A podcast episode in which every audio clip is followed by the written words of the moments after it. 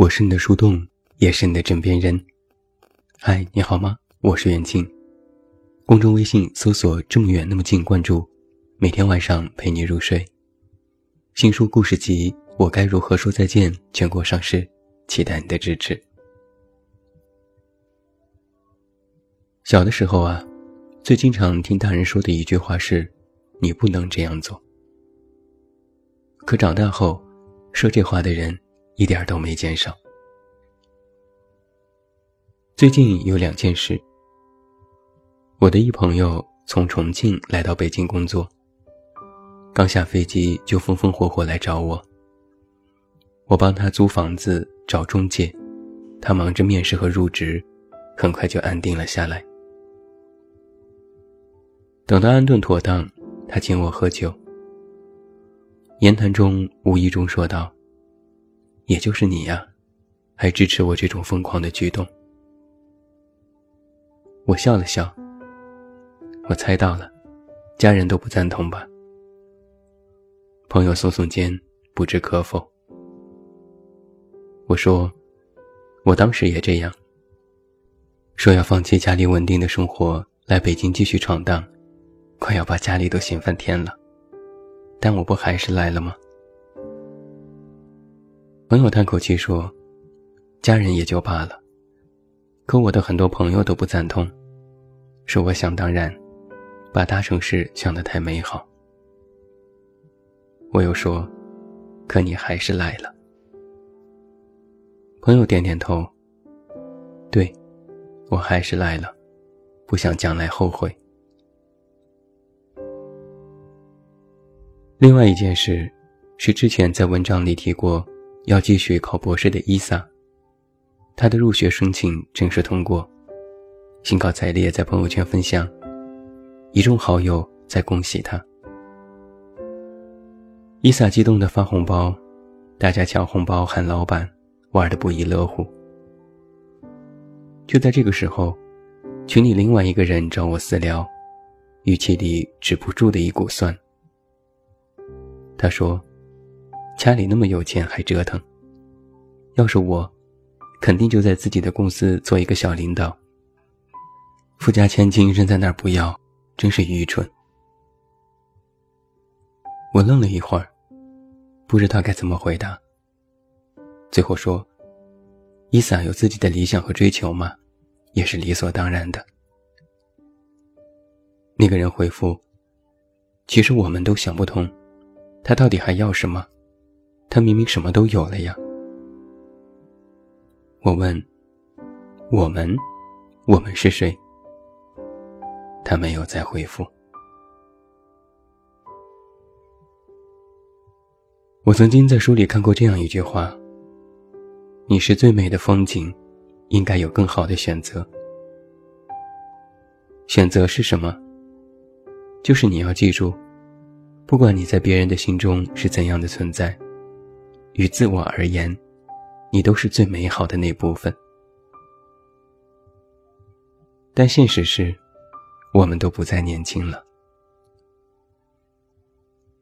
年轻有两个最大的好处：一是你认为自己还有大把的时间；二是在这种接近无限的时间，可以反复犯错，反正有的是机会改正。而不再年轻，你就会意识到。时间所剩无几，犯错的机会也必须压制到最低。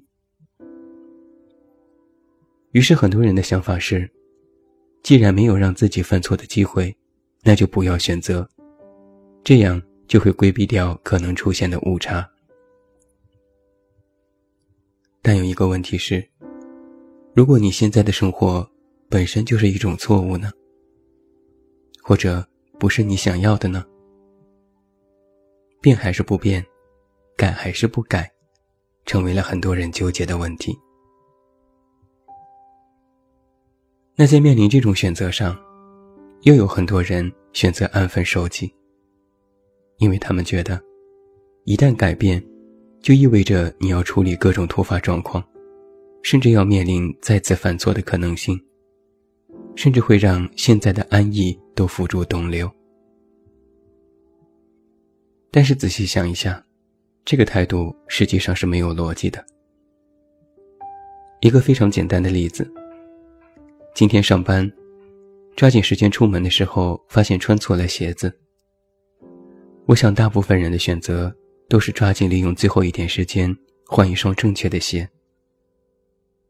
应该没有多少人会穿着搭错的鞋子出门，不会想着说没时间了，就这么凑合着吧。那同样，明知道不再年轻，时间不多，本身此刻的生活就是错的，或是不喜欢的。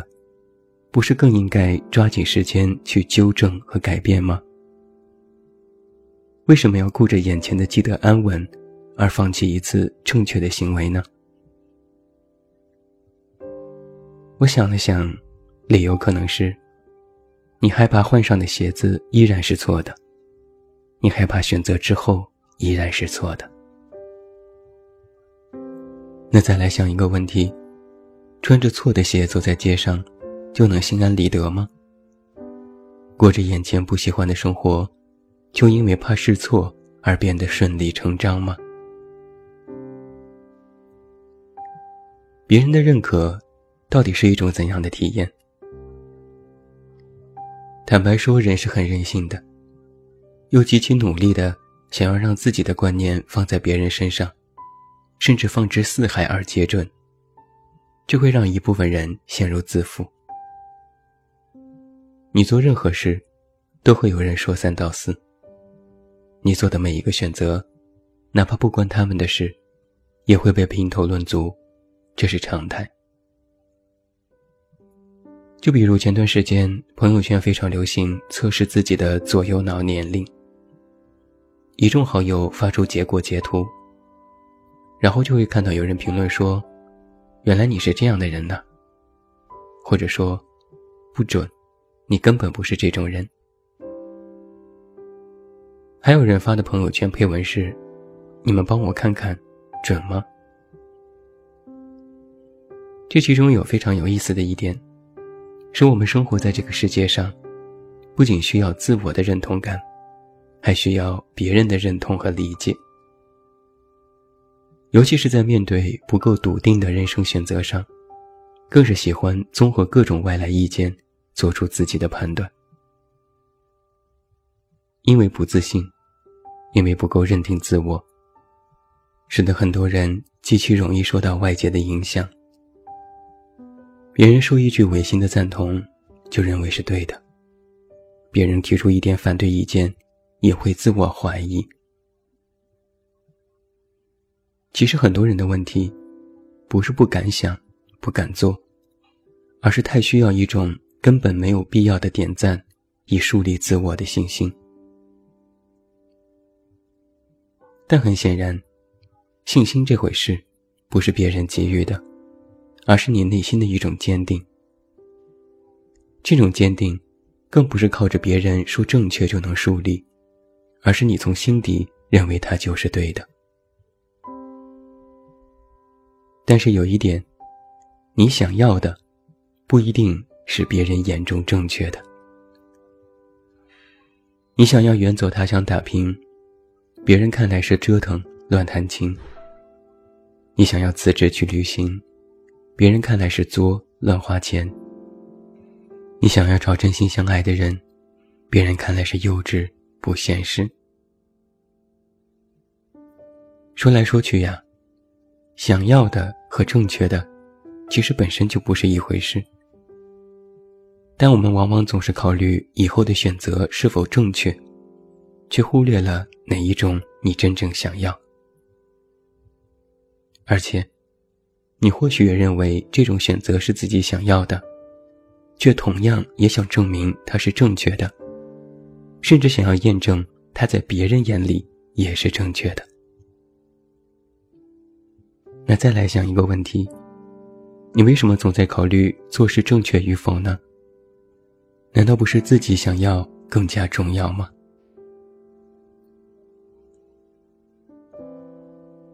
有句话说啊，人各有志，不可强求。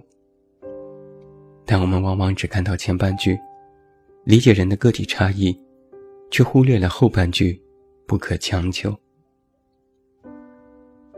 不可强求的意思，我理解有两层：一是你有自己的志向，就别去勉强去做那些做不到的事情；第二，也不要去强求别人非要按照你的理解去办事，更不要武断的去评判别人的对错。人的思维、执行力、心态等等千差万别，他们不知道你的处境。不了解你的情况，甚至对你一无所知。那么那些人口中所谓的对错，于你而言，又有什么参考价值呢？要我说啊，人活着需要一点分辨能力。这种分辨也有两种：一是你要分辨此刻当下的生活是否是自己所想，是否要去改变和做出选择。第二，是你要分辨身边人那些话语，他是真的对你有所帮助，还是只满足了他们的好奇心和一时口快？只要你认真考虑好这两点，往往很多事情都能够迎刃而解。这其实就是我们总在说的：为什么不要那么在意别人的评价，更不要从别人那里获取许可和认同感？因为他们的存在，不是真的证明你是对的，而是那些人想证明他们自己是对的。在电影《赛车总动员三》里，我印象最深刻的情节是：闪电麦昆在赛场多年，已经被新的一波超级赛车迎头赶上。所有曾经的伙伴都已退役，所有的人都说麦昆老了。不行了，拿着大数据分析，他的获胜几率只有百分之一，断言这是他最后的赛季。他的教练车库姐，曾经梦想做一辆赛车，但是所有的人都说他不合适，不赞同，让他也失去信心，在第一场比赛的时候选择了放弃。他们找到了传奇赛车前辈。那个女赛车手回忆起她的第一场比赛，说那时人们不允许一个女性比他们跑得快，不给她号码牌，但她自己偷了一个。前辈说：“一生太短，没时间等别人许可。”在电影最后的那场比赛，麦昆将机会让给了一直想做赛车的库杰，并最终赢得了比赛。那真的很酷，不仅完成了顾姐的梦想，还让麦昆自己再次蜕变。酷一点的活法是什么？就是我想成为的那种人，不是别人许可的那种人，而是我要成为的那种人，是我自己真正想过的生活，哪怕知道别人不赞同，现在不再年轻，时间不多。我也愿意做出哪怕一丝一毫的努力，来证明自己不服输。酷一点，就是坚持一点，就是勇敢一点，就是无畏一点，就是你不许可，我也要去做。就是别人眼里定义的好坏，在我这里，屁也不是，我自有衡量的标准。同样的生活公式。不能和这么酷的我划等号，我不接受。或许有人还会质疑，说的轻巧，改变谈何容易？万一真的栽跟头了怎么办？那最后再想一个问题：如果不去改变和做出选择，依然过着现在自己不想要的生活，再过几年。十几年，你真的不会后悔吗？最后，祝你晚安，有一个好梦。我是远近，明天再见。